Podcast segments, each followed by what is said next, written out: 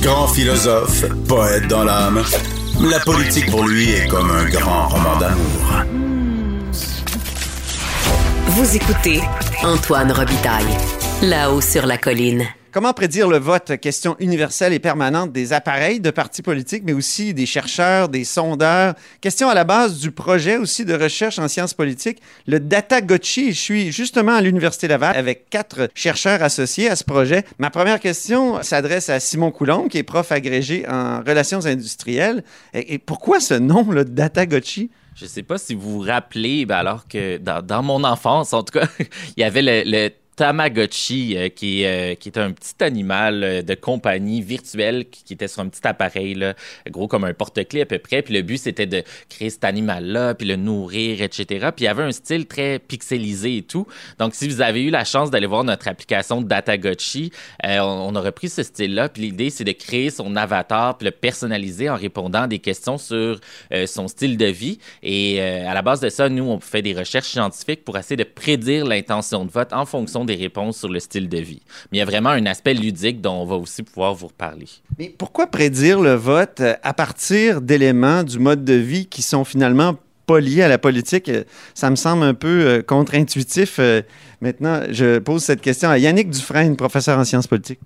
Oui, mais ça peut paraître en effet contre-intuitif, mais en fait, euh, on est socialisé en politique. Hein. Souvent, on, sait que les, les, les, gens votent en fonction de comment ils ont été socialisés, euh, comme euh, afro-américains, comme femmes, comme le niveau d'éducation. Ça, c'est reconnu depuis le début des études électorales. Ici, c'est québécois francophones, québécois anglophones, ça diffère énormément. Absolument, mais j'ai nommé ces, ces groupes-là justement de, pour, pouvoir dire qu'on sait dans la littérature que les afro-américains votent d'une certaine façon, que les femmes votent d'une certaine façon mais ça n'a jamais nécessairement été par rapport à l'estrogène ou par rapport à la pigmentation de la peau. C'est que ces groupes-là ont, vécu quelque chose, ont été socialisés d'une certaine façon, euh, on, partage des expériences.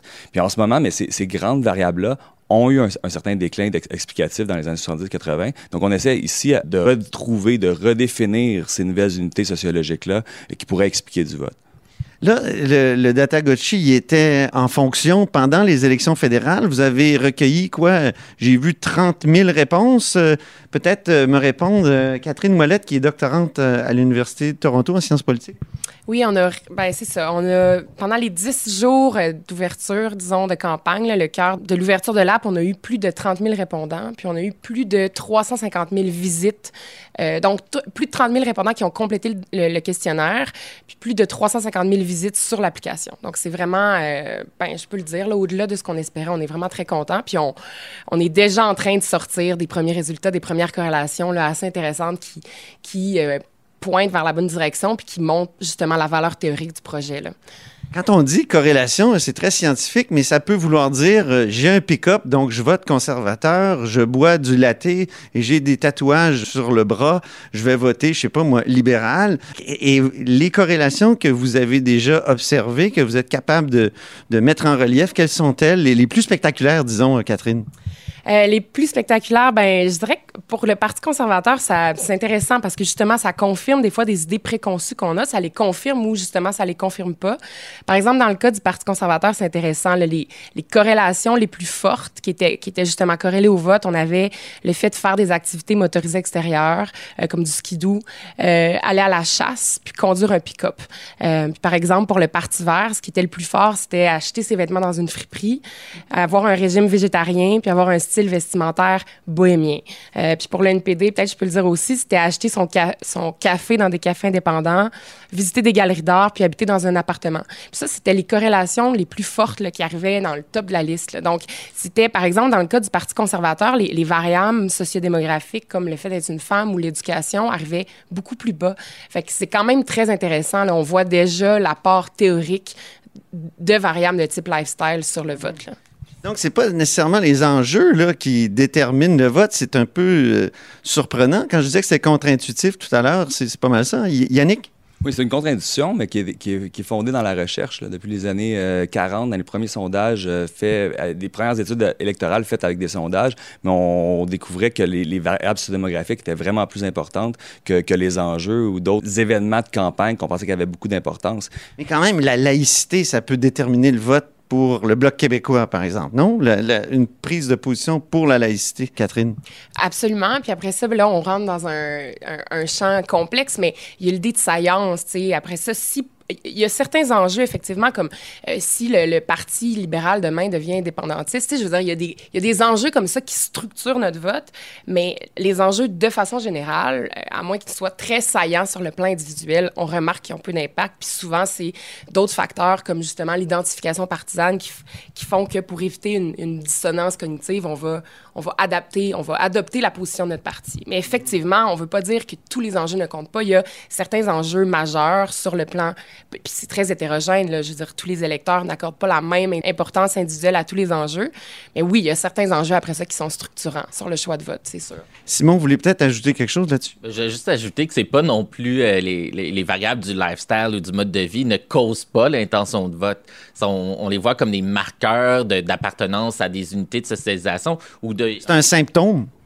Un symptôme ou un indicateur. Ça fait maladie, mais ça fait rien. C'est comme, c'est comme le dessus de l'iceberg. C'est ça, la partie visible d'appartenance à des sous-cultures, dans le fond. Si je vous dis qu'est-ce qu'un hipster, euh, bon, on a tout en tête un peu euh, qu'est-ce que le hipster peut avoir l'air, qu'est-ce qu'il fait, etc. Ben, c'est un peu ces choses-là qui, qui, qui sont les, les indicateurs qu'on recherche ici, puis que- sur lesquels on fait no- nos études avec la- l'application.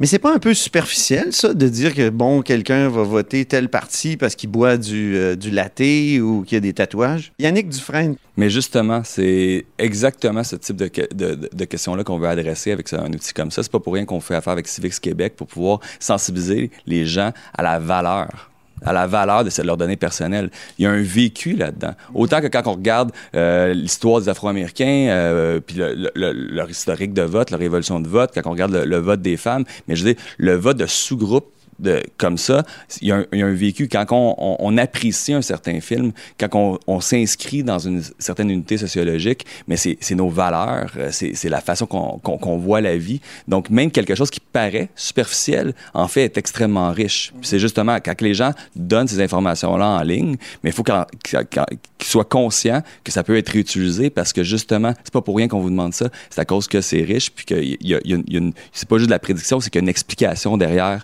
les comportements euh, politiques, mais les comportements sociaux qui sont intrinsèquement liés. là. Et je me demandais, là, euh, oui, Benoît, ah oui, Benoît est là. Pourquoi euh, une application euh, ludique est-elle peut-être plus euh, engageante que- qu'une application peut-être plus sérieuse comme la boussole électorale sur laquelle je pense Yannick a travaillé? Il y a des évidences en, en sciences cognitives. Robitaille, puis en, en prise de la décision, en sciences de la décision, qui démontrent clairement que euh, la ludification, ou en tout cas l'aspect ludique d'une application, euh, permet d'engager l'utilisateur. Puis lorsqu'une personne est engagée ou a un état euh, d'engagement au niveau cognitif, et, et aussi euh, lorsque cette personne-là, bon, ben, est, engagée dans la réalisation d'une tâche, dans ce cas-ci, bon, euh, utiliser lui permet de développer des compétences des compétences qui sont ici de l'ordre de la sensibilisation à l'importance des données personnelles. Et donc, nous, euh, dans ce cadre-là, moi plus particulièrement comme doctorant en psychologie, aux prochaines phases de cette, cette, cette application-là, on parlait aussi d'une, comme on dit avec la, la dernière élection, il y a aussi la santé qui s'en vient, qui est un, un autre use case intéressant avec notre, notre collègue Simon, un professeur avec nous. Puis il y a aussi euh, un atterrissage en laboratoire qui va se faire à partir euh, d'une nouvelle euh, collaboration qu'on a développée avec les, professeurs du département de sciences politiques et de psychologie, qui s'appelle Politico. Donc, on va faire atterrir ce projet-là aussi dans le labo pour tester le niveau d'engagement de cette, euh, cette application vidéoludique. Merci beaucoup, Benoît Béchard, qui est doctorant en psychologie à l'Université Laval. Donc, l'intérêt d'une application ludique est tout là. Est-ce que c'est mieux qu'un qu'un sondage euh, traditionnel, comme ceux, moi, que j'ai fait ici à l'Université Laval avec Vincent Lemieux, euh, en cherchant dans l'annuaire euh, un échantillon euh, bien particulier? Dans les sondages, euh, je veux dire, comme qu'est-ce qui serait un sondage normal? Qu'est-ce qui serait un sondage conventionnel aujourd'hui? Un échantillonnage aléatoire? Tout le monde sait que les gens, quand, c'est quand la dernière fois que les gens ont répondu à des sondages, euh, quand les gens répondent, souvent, ils font partie d'un panel. Donc, déjà, l'échantillonnage aléatoire est un gros problème en, en sciences sociales en ce moment. Puis, je veux dire, l'important, c'est d'aller collecter des données, mais surtout de les corriger avec des pondérations. OK, donc ça permet d'améliorer l'échantillon. Finalement, ce type de, recherche-là, de, de dire ça nous prend quand même euh, quelques personnes euh, qui sont de type hipster, mettons, euh, et, parce qu'il y a un pourcentage dans la population aussi de, de, comme on le fait actuellement, quand on pondère en fonction des hommes et des femmes, par exemple. Exactement. Puis je veux que c'est- important ici quand on veut faire une inférence, une, généralisation à l'ensemble de la population, que que l'échantillon soit représentatif de la population. C'est juste que personne n'a vraiment ça en ce moment. Ça, s'appuie beaucoup sur la pondération fondée sur des variables sociodémographiques. Pourquoi que les, les sondeurs encore actuellement pondèrent sur les variables sociodémographiques? C'est à cause justement que la socialisation est importante. Donc s'il y a d'autres unités de socialisation qui existent, mais en effet, ça pourrait servir un jour à pouvoir mieux pondérer nos sondages. Je, je me tourne vers Catherine maintenant euh, pour une corrélation bien particulière. J'aime la course à pied. Euh, Est-ce que c'est de gauche ou de droite la course à pied? Ah, là, si vous me posez une colle, euh, on l'a pas inclus dans notre, dans notre application. Euh, mais c'est une question qui serait intéressante. Puis encore une fois, s'il y a quelque chose ici, c'est toujours la même chose. C'est pas le fait de jogger qui crée un positionnement de gauche ou de droite, mais ça s'inclut, c'est probablement inclus dans une constellation plus large euh, liée au style de vie. Je sais pas, je dis, là, je m'avance, là, puis c'est, c'est vrai, c'est pas ancré théoriquement, mais On n'est pas dans un, dans un colloque universitaire. Vous pouvez y aller. mais je, je donne un exemple. Peut-être qu'il y a quelqu'un qui court, euh, bon, on vote plus de gauche ou de droite, mais au final, pourquoi il court plus? Parce qu'il vit en banlieue, puis il y a un quartier euh, plus apte à, à faire du jogging.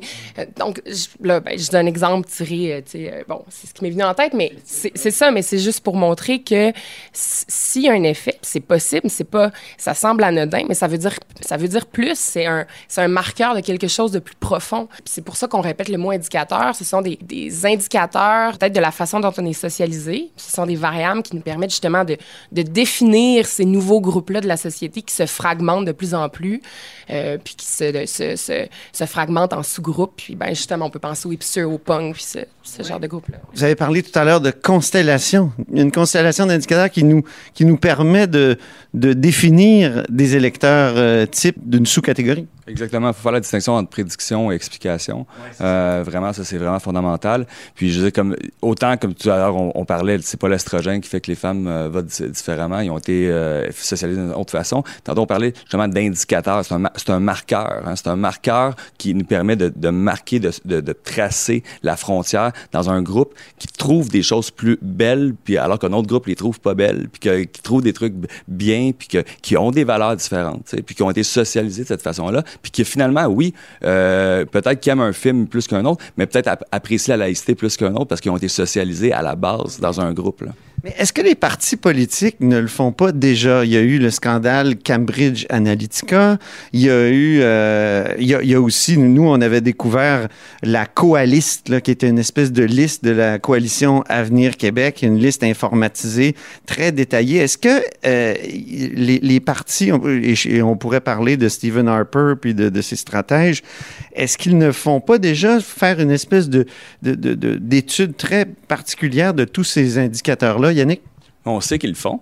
Je dire, ça, ça existe. On peut pas se mettre la tête dans le sable. Ça existe. De- de- de- des, des, des, des gens qui n'ont pas nécessairement des bons intérêts en, tête non plus. Ce type d'outil-là pullule sur les médias sociaux. Puis c'est justement pour cette raison-là qu'on a créé un outil de, de, de, de, type Datagotchi. C'est parce que la science, qu'est-ce qui distingue la science du reste? Mais c'est la transparence de notre méthodologie. Mais aussi, on passe à travers un processus euh, éthique. On a un cadre de gestion éthique. On prend ça très au sérieux. Mais surtout, c'est pas parce qu'il y a de la prédiction qu'on comprend pourquoi ça fonctionne. Donc, on veut être capable de pouvoir étudier ça, vu que les partis politiques, vu que des tierces parties utilisent ce type de données-là, mais qu'on puisse le- faire dans un cadre théorique, euh, thé- théorique fort, mais aussi académique et surtout éthique. Donc, les données personnelles, vous, vous les protégez de- parce qu'il y a eu des critiques euh, là-dessus.